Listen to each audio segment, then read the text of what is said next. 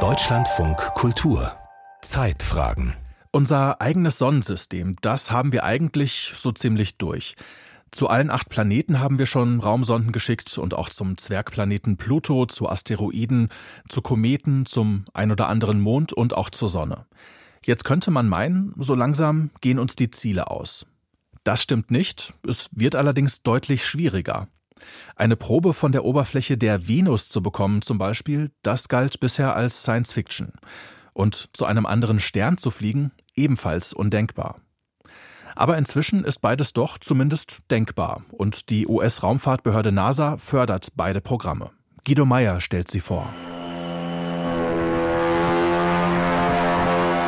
2019 in einer Versuchshalle des Jet Propulsion Laboratory JPL in Kalifornien. Ein kleiner Hubschrauber hebt ab zu einem Versuchsflug. Nur zwei Jahre später dreht der Helikopter Ingenuity seine Runden über dem Mars und hat dort bis vor wenigen Wochen ganze Arbeit geleistet. Die US-Raumfahrtbehörde NASA hat gezeigt, Hubschrauber in der Atmosphäre eines anderen Himmelskörpers, das funktioniert. Allen Unkenrufen zum Trotz. Ingenuity war aus einem Programm hervorgegangen, das oft belächelt wird. Es nennt sich NIAC. Das steht für NASA Innovative Advanced Concepts. Innovative, fortschrittliche Ideen also, die etwas nach Science Fiction klingen. Nächstes Ziel soll die Venus sein. Venus und Erde sind sich sehr ähnlich. Sie haben die gleiche Dichte und wir glauben, dass sie aus demselben Material entstanden sind. Sie sind so nahe beieinander, dass es unmöglich ist, ein Modell zur Erdentstehung zu entwerfen, ohne auch Venus nass zu machen. Wir können nicht die Erde nass werden und die Venus trocken bleiben lassen. David Grinspoon ist Astrobiologe an der Universität von Colorado. Er und andere Planetologen glauben, dass es auf der frühen Venus mehr als eine halbe Milliarde Jahre lang Wasserozeane gegeben hat und damit die Grundlage möglichen Lebens. Was man bräuchte, wäre eine Probe, ein Stück Gestein, das die Geschichte der Venus in sich trägt und Auskunft über feuchte und trockene Perioden auf dem Nachbarn der Erde gibt. Aber das sagt sich so einfach. The surface of Venus is die Oberfläche der Venus ist bei weitem die feindseligste Umgebung, auf der wir jemals einen Landeversuch unternommen haben. Ihre Temperatur ist höher als die in ihrem Backofen. Der atmosphärische Druck ist so hoch wie bei uns in den Ozeanen einen Kilometer unter der Wasseroberfläche. Und überall gibt es Kohlendioxid und Schwefeldioxid. Das ist alles ganz schön unfreundlich. Und doch hat sich ein Team um den Physiker Geoffrey Landis vom John Glenn Forschungszentrum der NASA in Ohio nun genau das vorgenommen. Nicht nur auf der Venus zu landen, sondern sogar eine Probe von ihrer Oberfläche zu entnehmen und mit ihr den Rückweg zur Erde anzutreten. Statt eines Helikopters soll diesmal ein Flugzeug zeigen, was es kann.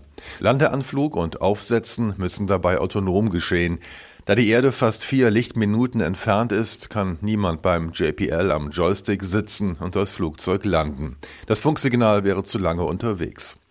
Die Probenentnahme wird genauso automatisch durch einen Bohrer erfolgen. Er soll ein Stück Gestein von unterhalb der Oberfläche bergen. Danach beginnt der Wiederaufstieg. Wir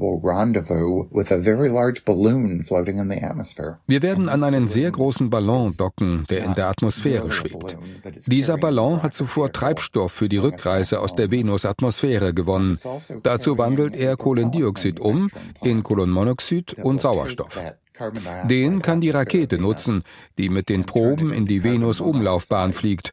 Dort wird ein Mutterschiff warten, das dann aufbricht in Richtung Erde.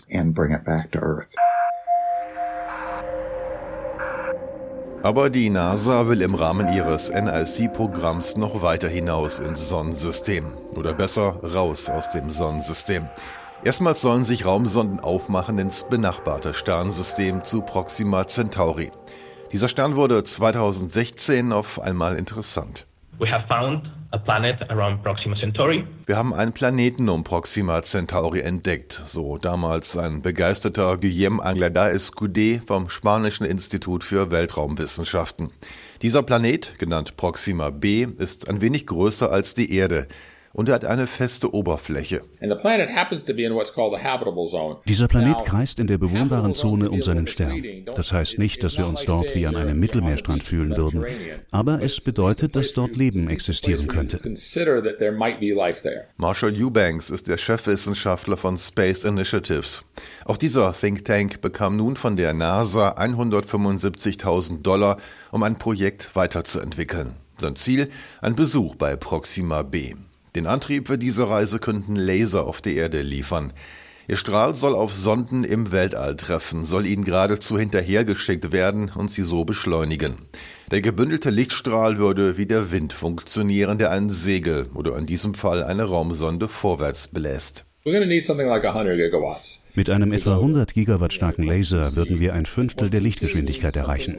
Eine Sonde bräuchte dann etwas mehr als 20 Jahre zu Proxima Centauri.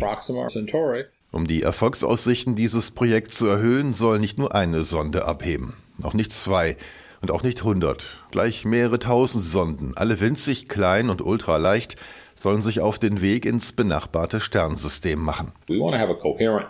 Wir denken an einen zusammenhängenden Schwarm, eine Scheibe aus Sonden, die sich auf 100.000 Kilometer ausdehnt. Jede Sonde flöge 1000 Kilometer von der benachbarten entfernt.